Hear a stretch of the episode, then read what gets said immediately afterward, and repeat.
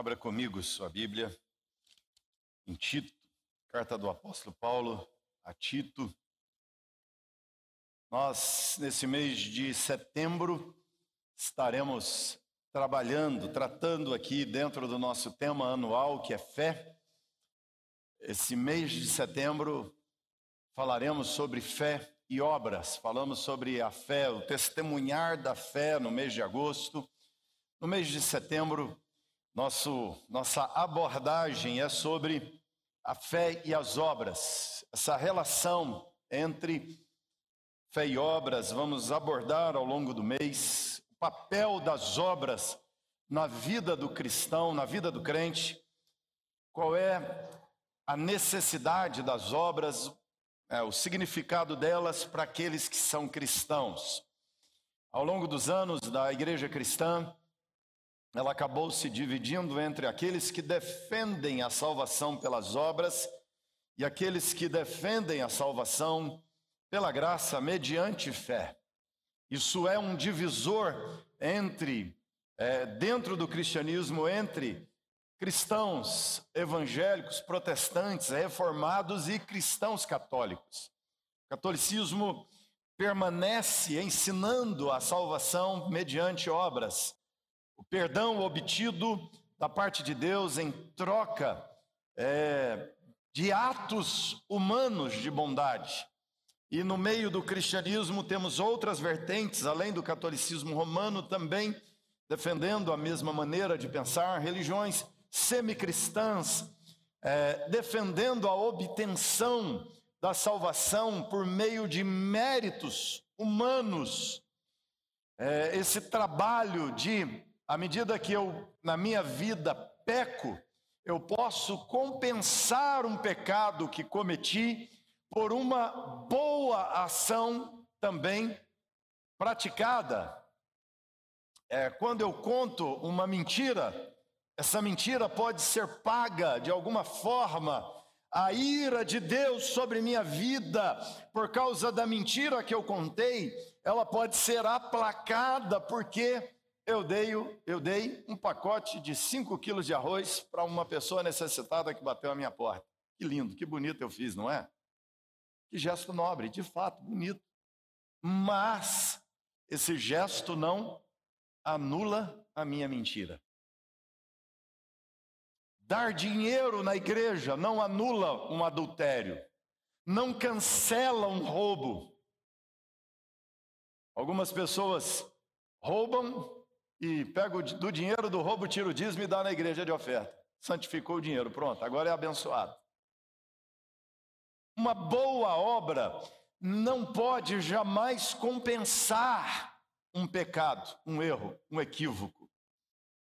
Então, como é que a boa obra se encaixa na vida cristã? É sobre isso que falaremos nesse mês sobre a função, papel da boa obra. Ela não compensa pecado, ela não paga pecado, ela não anula culpa, mas ela tem o seu valor e a sua função.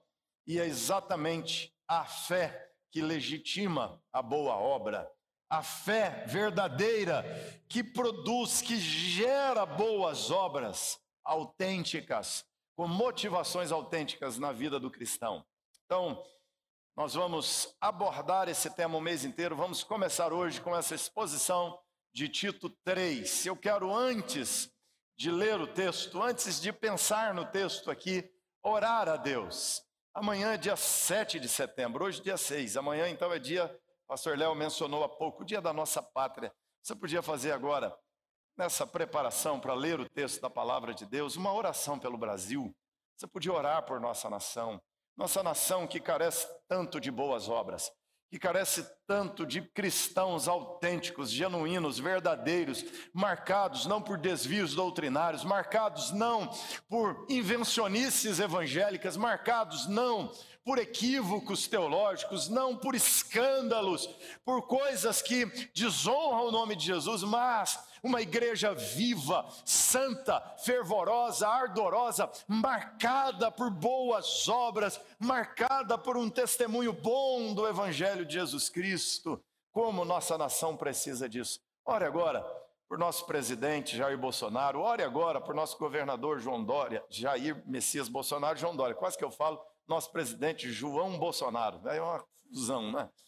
Ore agora pelo Jair Bolsonaro, ore agora pelo João Dória, ore agora pelo Bruno Covas, ore agora pelos vereadores da nossa cidade, pelos deputados do nosso estado, pelos deputados federais, pelos senadores.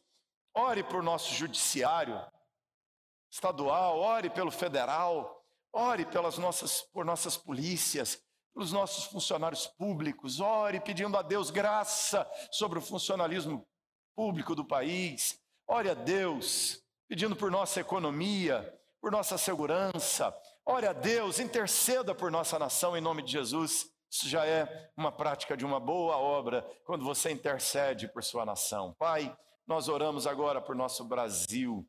Pedimos, Deus, tua intervenção, teu milagre. Pedimos, Deus, a manifestação do teu espírito sobre a nossa nação. Levanta uma igreja viva, uma igreja fiel, fervorosa, ardorosa. Levanta, Deus, uma igreja que seja benfazeja para essa nação, que a encha do teu evangelho, que faça a tua palavra crescer e prevalecer nesse Brasil. Abençoe, Deus, nosso presidente, abençoe nosso governador, nosso prefeito, nossos vereadores, deputados estaduais, federais, nosso Senado, nossa Suprema Corte, todas as cortes desse país. Abençoa, Deus, nossos funcionários públicos. Ajuda-os, ó Deus amado, nas lutas e dificuldades. Aqueles que estão em grandes centros, com boas estruturas, aqueles que estão em lugares, Deus, remotos nos grandes centros ou lugares mais separados, interiores da nação, trabalhando com precariedade, dá visão, paixão, dá alegria, dá saúde, dá ânimo, Deus amado, e que prestem um bom serviço à nação. Deus abençoa nosso povo. Abençoa, Deus, nosso comércio, nossa indústria, nossa economia, nossa segurança pública, nossa educação. Abençoa, Deus, nossa saúde. Abençoa-nos, Pai, no enfrentamento da pandemia. Dá graça e visita a nossa nação de forma especial. Apresentei com avivamento em nome de Jesus, Deus, e ajuda-nos a ler a tua palavra agora e entendê-la, e que ela nos faça melhores cidadãos, que ela nos faça melhores brasileiros, que ela nos faça, Deus, em nome de Jesus. Crentes mais santos, crentes mais fiéis, assim rogamos ao Senhor, por Cristo Jesus, teu Filho amado. Amém, Deus Santo. Amém. Tito 3, queridos. Paulo escrevendo a, Timóteo, a Tito, seu discípulo na fé. Tito é pastor das igrejas, ele foi deixado como ministro na região de Creta uma região dura, difícil de se pastorear, por causa da característica dos cretenses.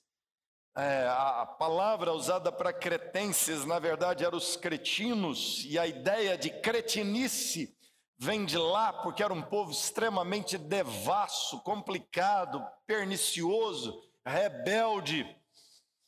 Tito é deixado lá, diz Paulo, para colocar as coisas em ordem para instituir presbíteros nas igrejas, para organizar presbitérios, para estruturar a instituição chamada igreja e a fazer funcionar bem, e funcionando bem, progredir e crescer naquela região.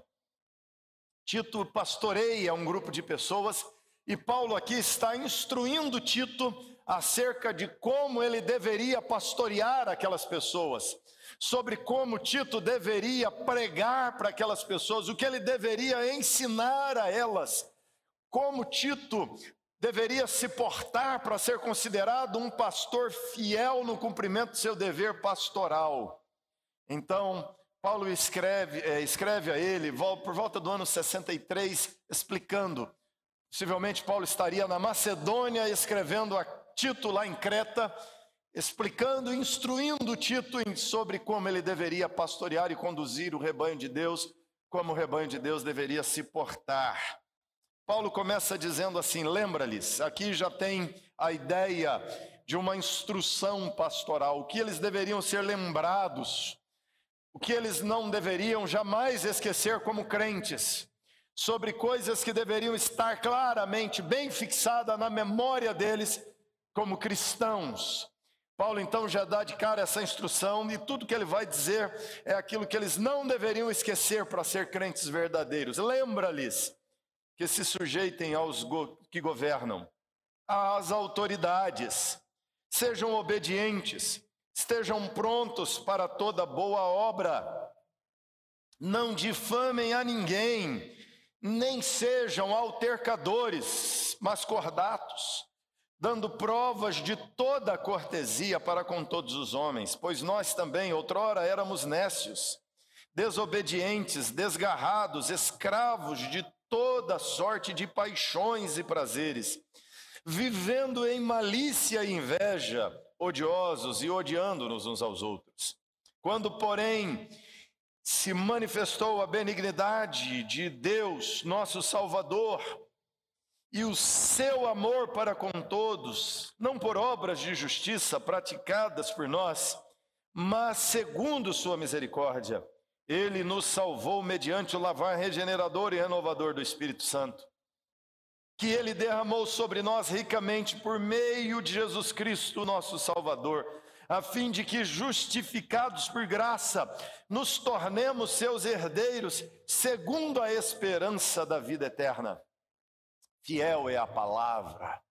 E quero que no tocante a estas coisas faças a afirmação confiadamente, para que os que têm crido em Deus sejam solícitos na prática de boas obras. Coisas estas, ou estas coisas, são excelentes e proveitosas aos homens. Evita as discussões insensatas, genealogias, debates sobre a lei, porque não têm utilidade, são fúteis. Evita o homem faccioso, depois de admoestá-lo, primeira e segunda vez. Por isso, é, pois sabes que tal pessoa está pervertida e vive pecando, e por si mesma está condenada. Quando te enviar Artemas ou Tíquico, Apressa-te a vir até Nicópolis, ao meu encontro. Estou resolvido passar ali o inverno. Encaminha com diligência Zenas. Bem curioso, porque Zenas quer dizer Júpiter, que era uma divindade grega, e ele diz aqui Zenas que é o intérprete da lei. Isso é um milagre. E o Zenas que é Júpiter, o intérprete da lei, e o outro Apolo, que também é nome de uma divindade grega. E aqui ele diz: a fim de que não lhes falte coisa alguma, dois grandes expoentes da fé cristã e intérpretes da lei. Agora, quanto aos nossos, que aprendam também a distinguir-se nas boas obras, a favor dos necessitados para não se tornarem infrutíferos. Todos os que se acham comigo te saúdam. Saúda quantos nos amam na fé. A graça seja com todos vós. Esse capítulo, irmãos, é especial para nós quando vamos tratar sobre obras e fé, fé e obras, porque é um capítulo centrado na ideia das obras na prática das boas obras. Se você olhar no versículo 1, Paulo diz: prontos para toda boa obra. No versículo 5, Paulo já explica que obras não salvam, que a doutrina de salvação por meio de obras, de compensação de pecados por meio de obras, é uma doutrina equivocada, porque Paulo diz que o seu amor para com todos se manifestou a nós, não por obras da justiça praticadas por nós, não por obras, atos feitos por nós. Né? Então ele já coloca obras no seu devido lugar. Paulo diz que nós devemos ser solícitos na prática das boas obras, lá no versículo 8, ele diz que o cristão precisa ser solícito na prática das boas obras. E no versículo 14, Paulo diz aqui que os cristãos precisam aprender, distinguir-se nas boas obras. Que o cristão tem que ser marcado por uma distinção, por um destaque na prática das boas obras. Então você percebe que o capítulo aqui está permeado do conceito, da ideia da prática da boa obra na vida dos cristãos como sendo algo natural, normal, desdobramento da salvação e da redenção. Mas o que é boa obra? Quando falamos de boas obras, as pessoas pensam ajudar a velhinha a atravessar a rua, bom escoteiro. Até os escoteiros fazem bondades todos os dias, têm um compromisso. O que é boa obra?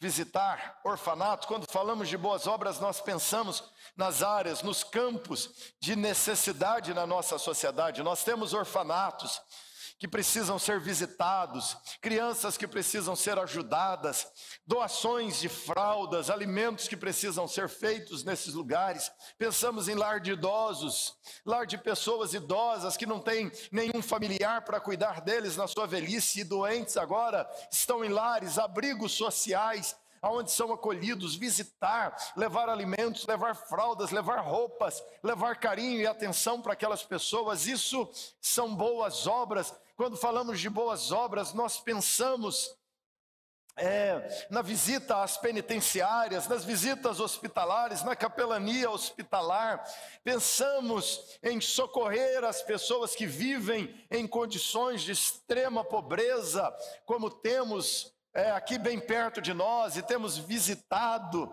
ajudado pessoas é, assim em condições tão precárias, tão carentes. E nesse tempo de pandemia fizemos um movimento intensificando isto mais.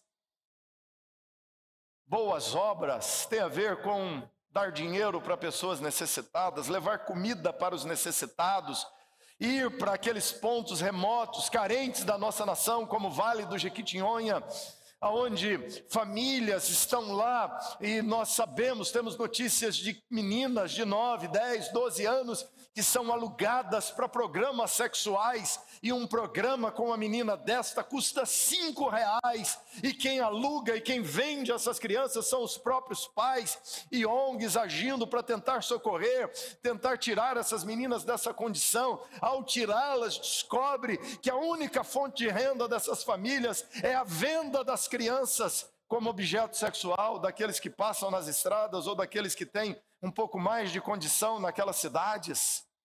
O que é ação social, o que é boa obra, é socorrer na África aqueles que padecem de fome.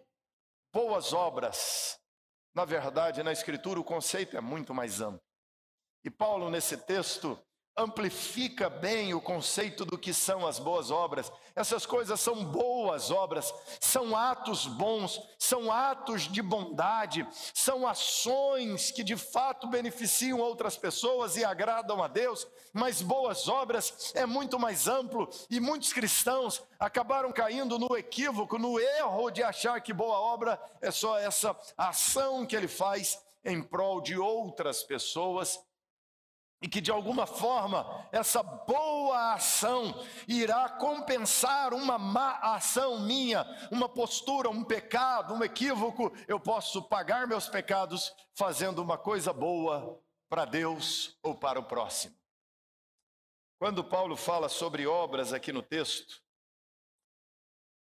ele vai nos dar aqui alguns ensinos e eu quero apresentá-los nós vamos falar sobre três coisas basicamente: sobre a base das boas obras, sobre a substância das boas obras e depois sobre os resultados das boas obras, os desdobramentos das boas obras. Eu vou dividir nessas três partes. Primeira delas, esse texto nos apresenta a base das boas obras o alicerce das boas obras, o que sustenta a construção de boas e verdadeiras obras que agradam a Deus. As boas obras têm aqui um alicerce, tem aqui a sua sapata de fundação, em cima da qual as colunas são erguidas, as vigas são estruturadas. Qual é a base das boas obras? Aqui no texto, Paulo é claro em nos mostrar o ensino da Escritura de que as boas obras não nos salvam. Paulo, escrevendo aos irmãos de Éfeso, capítulo 2 da sua carta, ele diz: Por quê? Você sabe de cor, fala comigo. Por quê? Pela graça, mediante a fé. Isto não vem de vós, é dom de Deus, não de obras, para que ninguém se glorie. Isso é o versículo 8, na sequência, Paulo vai dizer: porque somos feituras dele, criados em Cristo Jesus para as boas obras, as quais ele preparou de antemão, antes de nos criar, para que andássemos nelas. Paulo é claro, enfático em dizer: não de obras, para que ninguém se glorie diante de Deus. Nós somos salvos pela graça, mediante fé. Nem a fé, nem o crer em Deus é mérito para a salvação, a única forma de sermos salvos é pela graça, a salvação se processa totalmente pela graça. Paulo vai dizer no versículo de número 4 que quando Deus se manifestou, quando a bondade de Deus se manifestou, a benignidade de Deus, nosso Salvador, o seu amor para com todos nós que somos salvos, ele diz que é pela benignidade, é o amor, é a misericórdia de Deus que nos salvou. Paulo então fala de é, que nós temos que nos lembrar de onde viemos quando vamos lembra, é, olhar para as nossas boas obras, para entender que nossas boas obras não podem pagar por nossos pecados. Então ele lembra a gravidade da vida que vivíamos sem Cristo. Ele diz aqui no texto, versículo 3 em diante, pois nós também, nós, Paulo está dizendo, eu, vocês, outrora, outro tempo, outra época da vida, éramos nécios, nós éramos tolos, nós não entendíamos, nós achávamos que as coisas erradas eram certas, nós achávamos que as coisas certas eram erradas, nós achávamos que aquelas crenças que tínhamos estavam certas, que aquelas crenças que tínhamos eram corretas. Nós pensávamos errado, adorávamos errados, errado, seguíamos crenças erradas, tínhamos uma religião errada, Paulo diz. Nós éramos nécios, nós éramos tolos, nós éramos fúteis no passado. E aí ele ainda diz: nós éramos desobedientes, a lei estava lá, a lei nos ordenava, nos direcionava, mas nós não conseguíamos obedecer à lei, nós não conseguimos guardar a lei, nós éramos desobedientes à lei, nós transgredíamos a lei de Deus. Todos nós transgredimos a lei de Deus. Eu não preciso ser profeta para saber que todo mundo que está aqui desobedeceu a lei de Deus, não é verdade? Todos nós erramos e pecamos, e essa desobediência já nos condena. A pergunta é: quantos pecados você precisa cometer para ser é, digno de ser lançado no inferno por Deus, para merecer o inferno? Quantos pecados? Um pecado. Quem aqui já cometeu pelo menos um pecado? Então, todo mundo condenado. Todo mundo pecador perdido, condenado. Primeiro pecado que você cometeu, não sei com quantos anos foi que você conscientemente cometeu o primeiro pecado, foi lá contar aquela mentira para a mãe, falar que já tinha tomado banho, não é? Ligou o chuveiro, deixou cair, fez barulho, molhou o cabelo, saiu enxugando o cabelo, disse: Mãe, já tomei banho. Mentira, enganador, trapaceiro, ainda desperdiçou água, gastou dinheiro da família, traidor, você pecou, e esse pecado, por mais singelo, por mínimo que pareça ser, é um pecado horrível é abominação diante de Deus suficiente para você ser classificado como desobediente. Você desobedeceu a Deus. Paulo diz: Nós éramos desobedientes, agora tem as desobediências ainda piores: roubou, mentiu, adulterou, traiu, prostituiu, foi violento, agressivo, foi racista, xingou as pessoas, humilhou pessoas, foi desonesto, foi frio com as pessoas, não amou, pecados, desobediência. Paulo diz: nós éramos desgarrados. Palavra grega que ele usa aqui, planou, ou seja, a ideia de pessoas que ficavam planando, sendo levadas já viu aquela florzinha que solta no vento e o vento fica jogando para lá e para cá? A ideia é daquilo. Ou seja, nós éramos assim, o pecado nos levava, o diabo nos arrastava, o mundo nos arrastava, éramos volúveis, suscetíveis à onda do momento, às modas do momento, éramos assim no passado. Ele diz: éramos escravos de toda sorte de paixões. Éramos escravos. Paulo aqui não economiza palavras, ele diz: éramos escravos de toda sorte de paixões, uma palavra pesada do grego epitomia, que quer dizer os instintos, os desejos, aquela vontade incontrolada, aquele que dá vontade de fazer algo e as pessoas não conseguem se conter. Vem aquela tentação do sexo e ele não consegue se segurar e se envolve, ela não consegue se envolve. Vem aquele desejo da embriaguez, ele se embriaga, aquele descontrole diante do vício, do álcool, da droga, aquele impulso interno do coração, aquela dominação do desejo no cérebro. Paulo diz: Nós éramos escravos disso. Paulo ainda vai dizer que nós éramos escravos dos prazeres, a palavra que ele usa é hedonia, hedonismo, nós éramos hedonistas, amantes do prazer, viver pelo prazer, viver pela diversão, viver, não interessam as regras, o que interessa é o prazer, essa coisa utilitarista, essa coisa voltada para o sentimento humano, voltar o ser humano voltado para si, que tem prazer na prostituição, que tem prazer no álcool, que tem prazer na violência, que tem prazer em humilhar o outro, que tem prazer em torturar o outro, que vive essa vida que tem mesmo prazer até na morte das pessoas. Uma vida de prazer. O importante é sentir prazer, uma sociedade hedônica no meio da qual vivemos. Paulo diz: vocês também eram hedonistas, vocês também eram amantes do prazer. Paulo diz: nós éramos irmãos escravos da malícia, vivendo em malícia, inveja. Aqui a palavra para malícia é implacável, sem regra, desregrado, sem norma, um fora da lei de Deus.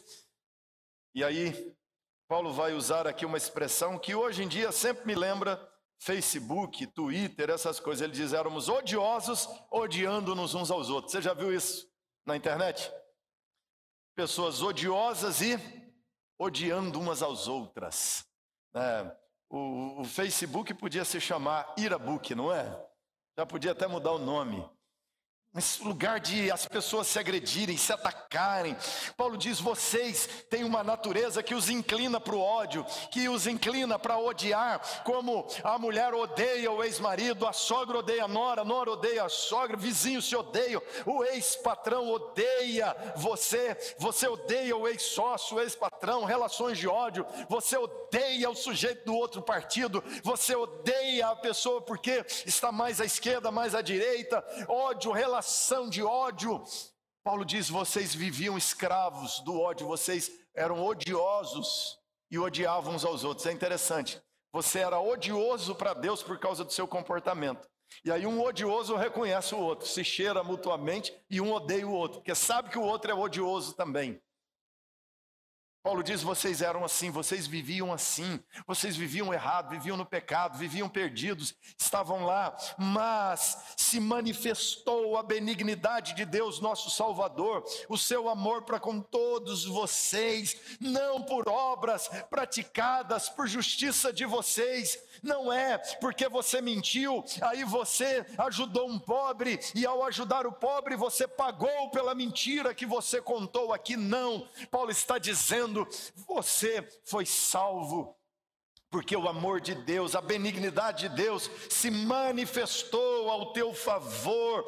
E olha só a expressão que Paulo usa no versículo 5: Ele nos salvou mediante o lavar regenerador, renovador do Espírito Santo sobre nós. Nós éramos assim, hedonistas, perniciosos, nós éramos assim, flutuantes por aí, perdidos, desorientados, nós éramos odiosos e cheios de ódio, mas Deus derramou o Espírito Santo dele sobre nós, e o Espírito Santo tirou o ódio de nós, tirou a imoralidade de nós, tirou essa futilidade de nós e nos transformou em novas pessoas. É a graça e o poder de Deus, ele derramou o Espírito Santo sobre nós.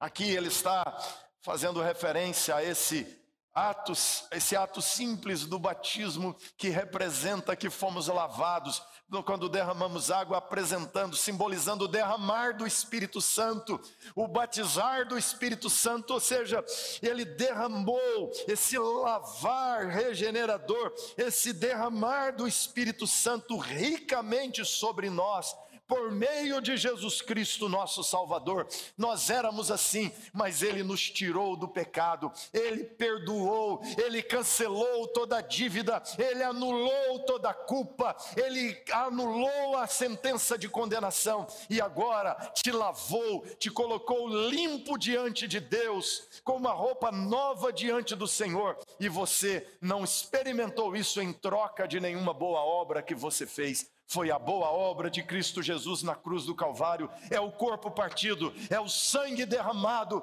é a vida do outro dada no teu lugar, é a vida de Cristo sendo punida. Lá ele foi torturado, lá ele foi executado, ele foi humilhado e finalmente executado no seu lugar. A morte era sua, a culpa era sua, a punição era minha e sua, e tudo isso foi punido na cruz de Cristo Jesus, e agora você recebe uma roupa limpa, nova, está diante de Deus com uma vida, uma oportunidade nova na presença do Senhor.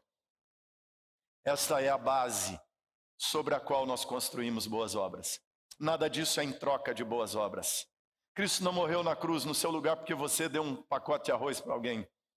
Cristo morreu na cruz no teu lugar, porque se você desse todo o arroz desse mundo para os necessitados, você ainda assim iria para o inferno, porque não é suficiente para pagar por sua culpa. Cristo morreu na cruz, porque ainda que você fizesse as boas coisas, as melhores coisas desse mundo, nenhuma obra boa tua pode pagar pelo menor dos teus pecados porque o salário do pecado, diz a Bíblia, é a morte. A única forma de você pagar por seu pecado é a morte eterna no inferno, mas Cristo assumiu a tua morte para que você recebesse o perdão, a vida nova e a vida eterna. E agora você tem a base para construir uma vida de boas obras. Essa é a base. Segundo lugar, nós podemos falar então sobre a essência, a substância das boas obras. Que as boas obras nós vamos construir em cima desse alicerce, dessa base que ele nos deu. Ele lançou o fundamento, o fundamento é a obra de Cristo. A boa obra de Cristo é o fundamento. Sem ela não há salvação. Uma máxima muito comum na cultura brasileira é: sem caridade não há salvação. Na verdade, sem Cristo não há salvação. Essa é a verdade bíblica a essência, a substância aqui das boas obras. O que são boas obras? Olha só, Paulo começa a listar as boas obras assim. Primeira coisa que ele diz: lembra-lhes que se sujeitem aos que governam. O que é boa obra para Paulo? Paulo fala aqui nesse versículo de estarmos prontos para toda boa obra. E ele começa dizendo: primeira boa obra, se sujeitem aos que o governam, às autoridades, sejam obedientes. Você quer praticar boas obras? Comece se submetendo às autoridades. Eu não sei se você ama o presidente atual. Eu não sei se você ama o governador. Eu não sei se você aprova o prefeito atual. Mas se você reprova, isso não dá a você o menor direito de chamar qualquer governador que seja, de qualquer palavra pejorativa que seja. Porque todas as vezes que você desrespeita uma autoridade, você está desrespeitando o Deus que constituiu a autoridade sobre nós. Paulo está dizendo, irmãos, que um cristão verdadeiro respeita a autoridade. Não interessa quem está lá como presidente, é o meu presidente e eu irei respeitá-lo. Eu fiz há um tempo atrás uma postagem, repliquei, compartilhei uma postagem sobre orar pelo presidente. E eu recebi um monte de xingamento lá embaixo. Me chamaram de bolsonarista, bolsominion.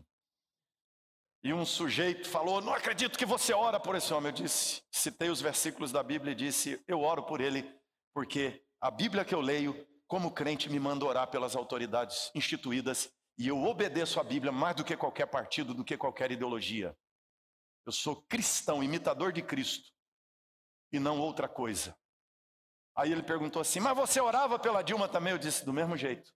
Orei pela Dilma, orei pelo Lula, orei pelo Temer, orei por todos, desde o dia que eu encontrei Cristo Jesus, que eu fui salvo por Ele, resgatado por Ele, eu entendi. Boa obra, viver vida respeitosa, respeitando autoridades, considerando a autoridade. Não xingue tuas autoridades, não ridicularize as autoridades, não desrespeite as autoridades. Você pode discordar, mas discorde honestamente, discorde respeitosamente, porque todas as vezes que você desrespeita, você está deixando de praticar uma boa obra. Aí você vai lá e dá um saco de arroz para alguém. Não, não adiantou. Boa obra começa, Paulo diz aqui, se sujeitem à autoridade. Agora lembra, irmão, Paulo está escrevendo aqui numa época que quem que era o governo? Roma. Sabe quem era o imperador? César. Nero, o imperador. Cláudio, o imperador. Vai ler a biografia desses homens.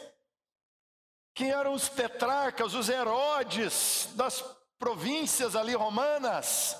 Vai ler as biografias dos Herodes, homens terríveis, homens desonestos, homens violentos, homens sanguinários, e Paulo está dizendo a Tito: ensina, lembra os cristãos que eles precisam respeitar os Herodes, eles precisam respeitar o César, eles precisam orar por aqueles que se encontram investidos de poder. Eu, sinceramente, não entendo um cristão que odeia o presidente, seja quem for que se assente lá, é digno do meu respeito. Ainda que ele erre, eu vou lidar com ele de forma respeitosa, jamais desrespeitar. Não é o indivíduo que se assenta lá, é a instituição da presidência. Não é o indivíduo que se assenta na Suprema Corte, irmãos, é a instituição da Suprema Corte. É isso para lá que temos que olhar, e Paulo está dizendo: respeita a instituição, ore por ela. Paulo, escrevendo a Timóteo, disse: ore por, por todos aqueles que se encontram investidos de poder, de autoridade, orem por eles para que vocês vivam vida mansa e tranquila sobre a terra. Quem quer viver vida mansa e tranquila? Ou você prefere assim, não, pastor, eu gosto é de turbulência, eu gosto é de emoção. Eu gosto é de chegar no emprego e o patrão diz assim: foi demitido, a empresa quebrou. Eu gosto é da luz sendo cortada lá na minha casa. Eu gosto de ir lá no banco sacar dinheiro e aparece a mensagem lá no caixa: bloqueado. Sua conta foi bloqueada. Não, pastor, eu gosto é de doença. Eu gosto... Não, você quer vida mansa e tranquila. Quer ou não quer? Está muito convicto, não, né? Quer ou não quer? Ah. Qual é o caminho para a vida mansa e tranquila, segundo Paulo? Você orar por aqueles que se encontram investidos de autoridade. Isso é boa obra, isso é prática boa da vida do cristão, isso é comportamento certo. Quando você não ora, o presidente fracassa e pior para quem? Quem sofre somos nós. Então, eu quero mais que o presidente seja o melhor presidente da história do Brasil. Eu quero que ele resolva a economia. Eu quero que ele finalmente mude essa política tributária ordinária, opressora, terrível que vivemos. Eu quero sim, eu quero que dê certo e que a vida nossa fique mais tranquila. Paulo diz, irmãos, quer boas obras, se sujeite aos que governem, seja obediente Versículo 2: a ninguém difame. Olha só, boa obra, não difamar ninguém. Não difame o presidente, não difame o prefeito, não difame os governadores, não difame a polícia, não saia por aí agredindo, falando, postando coisas equivocadas, falando nos corredores, não difame, Paulo diz a ninguém. Boa obra é você não difamar as pessoas, é você não falar mal das pessoas. Palavra difamar aqui no grego é blasfema, blasfêmia, blasfeme. Ele usa aqui. Não blasfeme contra as pessoas. Sabia que blasfemamos contra as pessoas? Alguns dizem assim, é como Jesus disse lá na Escritura: a blasfêmia contra o Espírito Santo não tem perdão, então as pessoas falam, contra o Espírito Santo eu não falo, mas o pastor é que aguenta, não é? Aí ele fala mal do pastor, da liderança da igreja, fala mal do vizinho, fala mal do outro irmão. Ele blasfema contra as pessoas. Mas Paulo está dizendo: você quer praticar boas obras? Não blasfeme, não fale mal das pessoas, não converse, não difame, não destrua a boa reputação das pessoas. Por que será que nós temos, por natureza humana, essa obsessão por destruir a fama do outro? Por falar assim, tá vendo, filho da fulana, olha lá, aquele menino não presta, aquele menino é ruim, já está viciado, tá vendo aquele menino lá, lá, anda ruim, anda errado com as namoradas. Para que que nós vamos falar difamar as pessoas, destruir a boa reputação delas? Ah, mas ele merece mesmo, pastor, ele não presta mesmo. Preste atenção. Não difame a ninguém. Você conhece ninguém? Não difame a ninguém. Nenhuma pessoa deve ser difamada por um cristão, ainda que ele mereça. Ainda que ele não é de boa reputação. Ache uma qualidade dele e fale bem. E coloque na oração os defeitos dessa pessoa. Paulo diz: não difame a ninguém. Olha só, segunda boa, ou terceira boa obra que Paulo vai listar aqui: nem sejam altercadores. Valendo um prêmio para quem souber o que é altercador. Não é uma palavra corriqueira do português, não é? Altercadores. Sua altercadora. Seu altercador. Aí você fica com raiva de mim e começa a brigar comigo. Então você provou que é altercador. Altercador é brigão. Gente que gosta de polêmica. Conhece alguém assim? Quem conhece? Levanta a mão comigo. Conhece alguém assim? É alguém que você vê no espelho quando acorda de manhã? Talvez você fale altercador, pastor, minha mulher. Essa palavra cabe certinho nela. Altercadora, já sei. Palavra nova para minha esposa. Altercadora. Palavra nova para o meu marido. Altercador. Agora você o chama de xarope, chato, brigão, com a palavra bonita, altercador. Não. Olhe para si mesmo. Paulo está dizendo: não seja altercador, não seja dessas pessoas que gostam de briga, que sai de casa querendo confusão, que arruma confusão com a sogra, com o vizinho, briga até com o cachorro e com o gato, arruma confusão com tudo à volta. Não seja assim.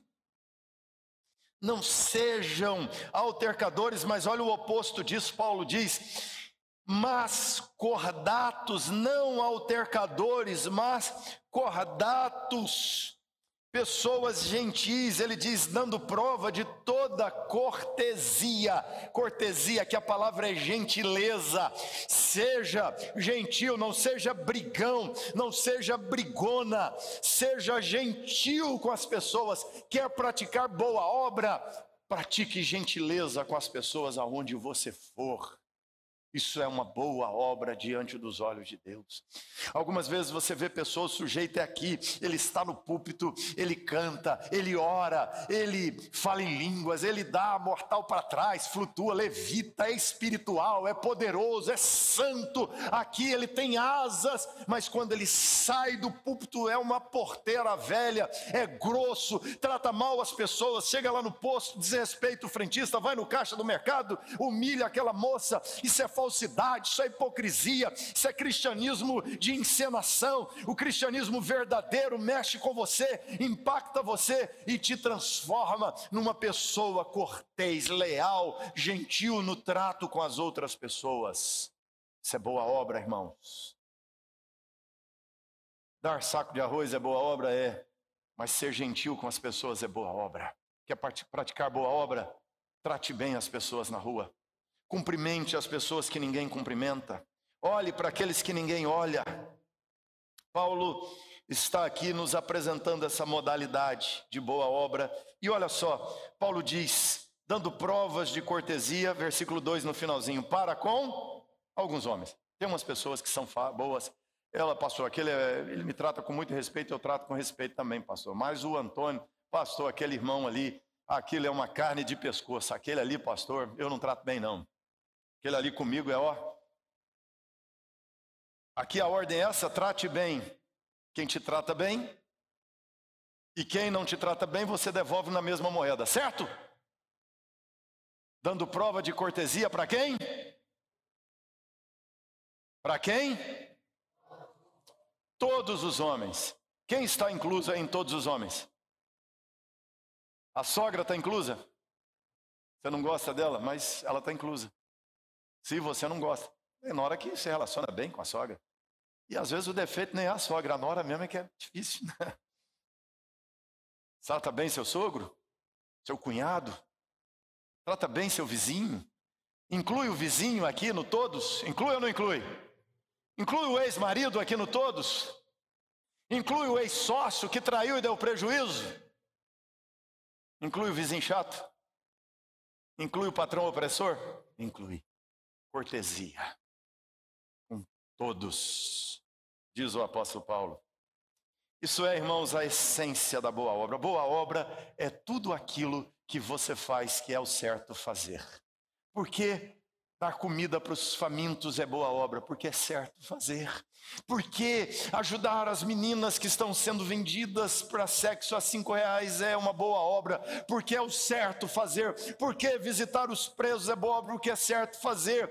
Porque Tratar com cortesia é boa obra, porque é o certo fazer. Boa obra é fazer tudo o que é certo fazer segundo a lei de Deus. Isso é boa obra. Isso é o que você constrói em cima da salvação. Você está preso agora a fazer boas obras, porque você foi alcançado pela maior das boas obras, que foi a morte de Cristo na cruz no seu lugar. E agora você vai reproduzir a bondade de Deus na vida das pessoas. As boas obras a prática das boas obras é prática cristã, é estilo de vida do crente, irmãos. Não é um programa da igreja, preste atenção. Boas obras não é o programa de ajuda da igreja no Piratininga, não é o programa de ajuda da igreja aos haitianos necessitados no Piratininga, não. Boa obra é o estilo de vida daquele que foi impactado e transformado pelo poder da cruz de Cristo Jesus. Boa obra é uma mudança no teu coração, na maneira de olhar as pessoas. Você vê as pessoas da mesma forma como Cristo te viu. Cristo te viu perdido, pecador, e a benignidade dele se manifestou e te salvou. Você vê as pessoas carentes e necessitadas e você se move na direção delas, porque você foi impactado pelo amor redentor de Cristo Jesus.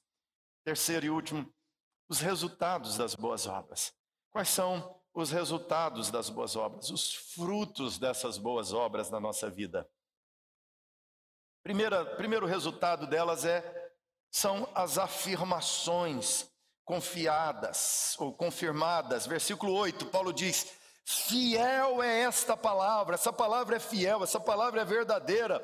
E eu quero, no tocante a estas coisas, irmãos, que faça uma afirmação confiadamente, ou seja, quando fazemos o que é certo, quando praticamos o que é correto, quando nos comportamos da maneira correta, não sendo violentos, não sendo desonestos, não sendo mentirosos, não sendo soberbos, quando comportamos da maneira certa, ajudando, socorrendo os necessitados. Paulo diz: nós podemos fazer afirmações confiadamente, ou seja, você tem moral diante das pessoas, as pessoas vão respeitar você.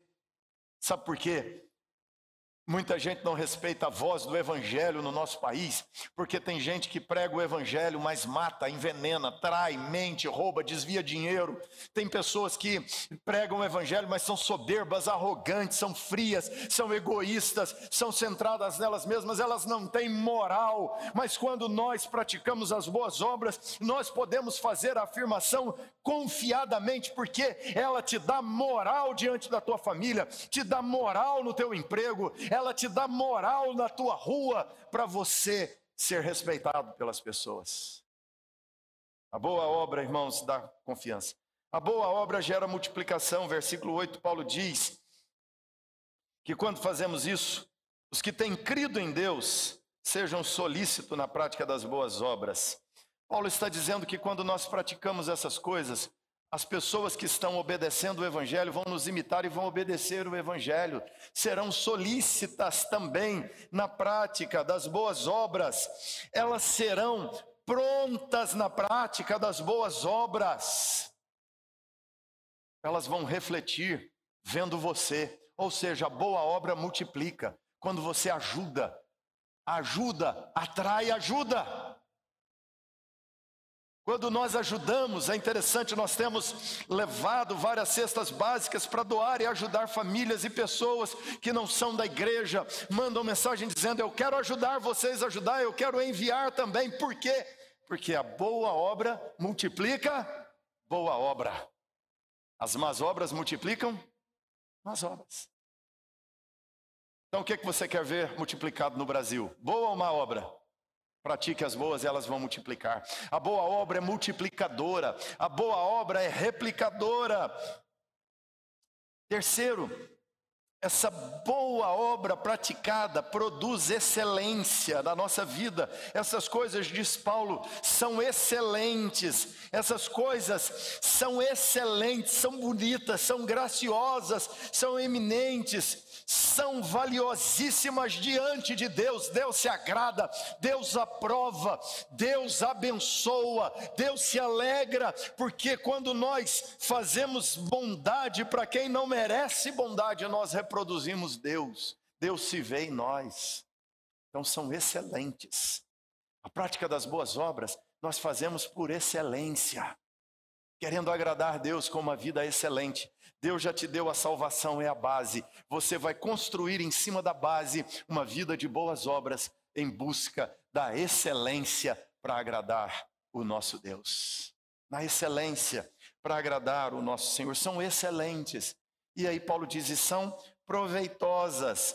Além de excelentes, elas são proveitosas. A palavra aqui é lucro, são lucrativas. Quem lucra? As pessoas que recebem as pessoas que são alvos dessa desse ato de bondade, dessa boa obra, que seja o seu respeito, a sua obediência. Quando você obedece à autoridade, a autoridade agradece. Quando você leva uma doação, aquela pessoa que recebe agradece e é abençoada pelo que você fez com ela, por ela. Esse ato é frutífero, esse ato é multiplicador, ele é frutífero, ele inspira essas pessoas.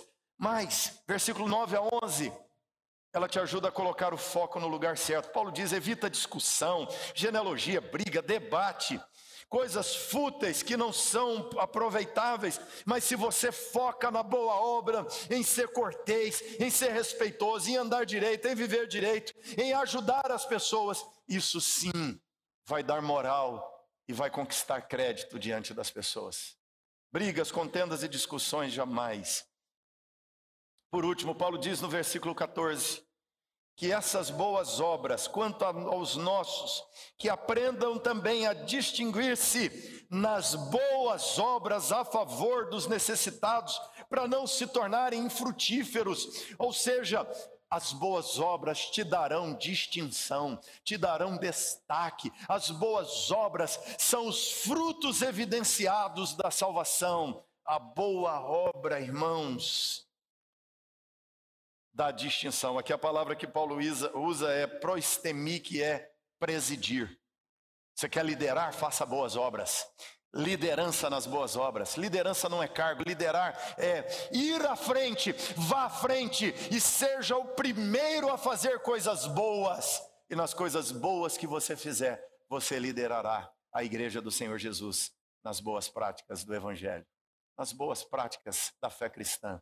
Irmãos, as boas obras se destacam e são frutos que produzimos diante de Deus. Eu estava essa semana fazendo umas contas das cestas básicas que nós já distribuímos como igreja.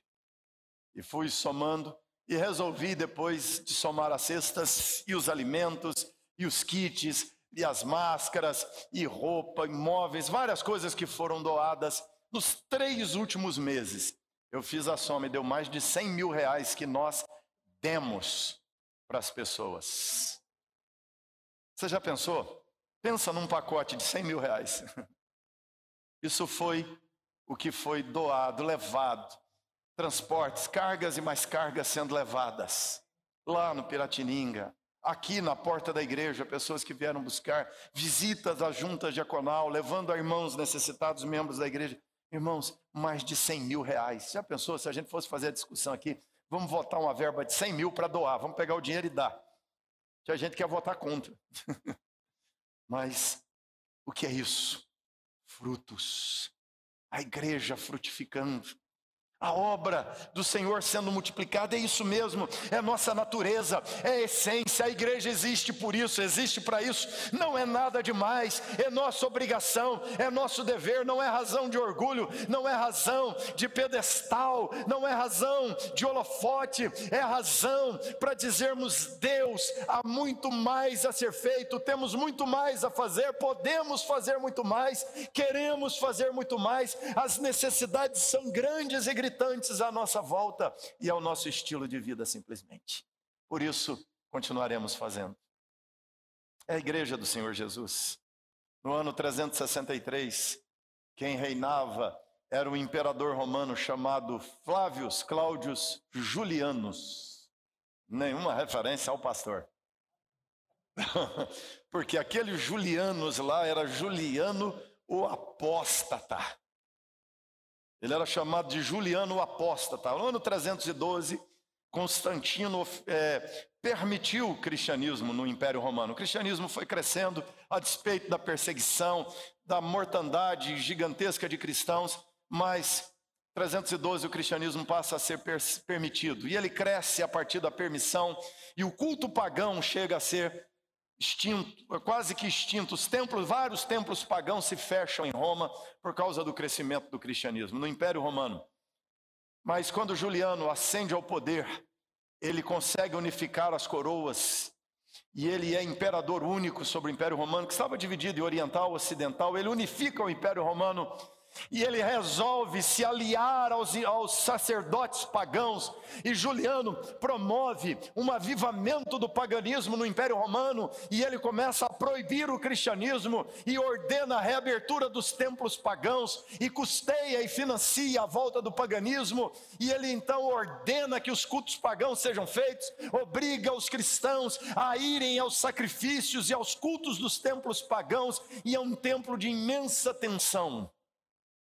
Juliano resolve baixar um decreto que é ordenar que quem não fosse aos templos pagãos, que quem não prestasse os cultos do, do paganismo, deveria ser executado. E ele ordena o extermínio de todo cristão no seu império. Quando ele está para promulgar essa lei, cercado e ovacionado pelos sacerdotes pagãos, um conselheiro da corte levanta e diz: Mas, imperador, se o senhor matar os cristãos, quem vai cuidar dos pobres? E ele dá um relatório para Juliano do que a igreja estava fazendo naqueles dias, de como a igreja estava mudando a sociedade daqueles dias, de como não havia mais tantos órfãos, tantas viúvas desamparadas. A igreja era conhecida como a comunidade das mulheres e das crianças, porque aquelas crianças abandonadas, aquelas mulheres largadas pelos maridos ou viúvas que a sociedade não acolhia, eram acolhidas pela igreja, eram considerados bastardos, escórias da sociedade, e essas pessoas eram abraçadas e acolhidas, alimentadas no tem, nos templos cristãos que começavam a surgir nas comunidades. Então, quando o seu conselheiro lhe dá o relatório dessas coisas, ele diz: Não, deixa os cristãos aí. Ele percebe que a conta ia ser muito alta para o seu império. Irmãos, a igreja tem acolhido ao longo dos anos milhões de pessoas. Ninguém tem mais casas de recuperação de drogados do que a igreja. Ninguém tem mais casas de acolhida. A igreja que é chamada de homofóbica é quem tem centenas, milhares, milhares, milhares de casas que acolhem pessoas vítimas de AIDS, que estão lá abandonadas e largadas por vezes pela própria família, ou não, nem tem família, mas estão lá acolhidos, ah, tratados. Igrejas com suas creches, igrejas com seus projetos sociais porque a igreja tem por natureza fazer as boas obras de Deus, desde as obras de respeitar as autoridades, e há tantos por aí gritando contra as autoridades, xingando o presidente, xingando autoridades, mas não movem uma palha sequer para ajudar ninguém, não fazem boas obras, aliás, seguem nas más obras de desrespeitar as autoridades. Mas eu e você somos cristãos, seguidores de Jesus, somos chamados às boas obras. Paulo diz: estejam prontos para toda boa obra. Você está pronto? Solícitos para toda boa obra. Está solícito para toda boa obra? Paulo disse: destacados nas boas obras. Destaque nas boas obras de Deus. O que nos motiva, irmãos, é que fomos amados, nós fomos alvos de uma boa obra. Cristo Jesus nos amou com seu grande amor, nos redimiu dos nossos pecados. Ser amado por Deus foi uma boa obra de Deus a seu favor ou não foi? Você não gostou dela? Então, reproduza esse grande amor de Deus. Reproduza esse inexplicável amor de Deus para as pessoas. Ajude aqueles que se sentem abandonados, largados, odiados, que são odiosos de fato, mas ame-os com o amor de Cristo Jesus. Olhe para eles, socorra, ore por eles, vá até eles, leve o amor de Deus a eles, pois esse amor de Deus é expressão da fé genuína em Cristo Jesus, nosso Salvador. Fica de pé, fecha seus olhos um instante e ore a Deus. Você tem estado pronto para toda boa obra. Paulo diz: solícitos para toda boa obra, no versículo 8. No versículo 14, ele diz: destacados, tendo como destaque, cartão postal da sua vida, a prática das boas obras. Se você tem fé verdadeira, genuína, essa fé se expressará em boas obras. Bom comportamento, fazer o que é certo diante de Deus.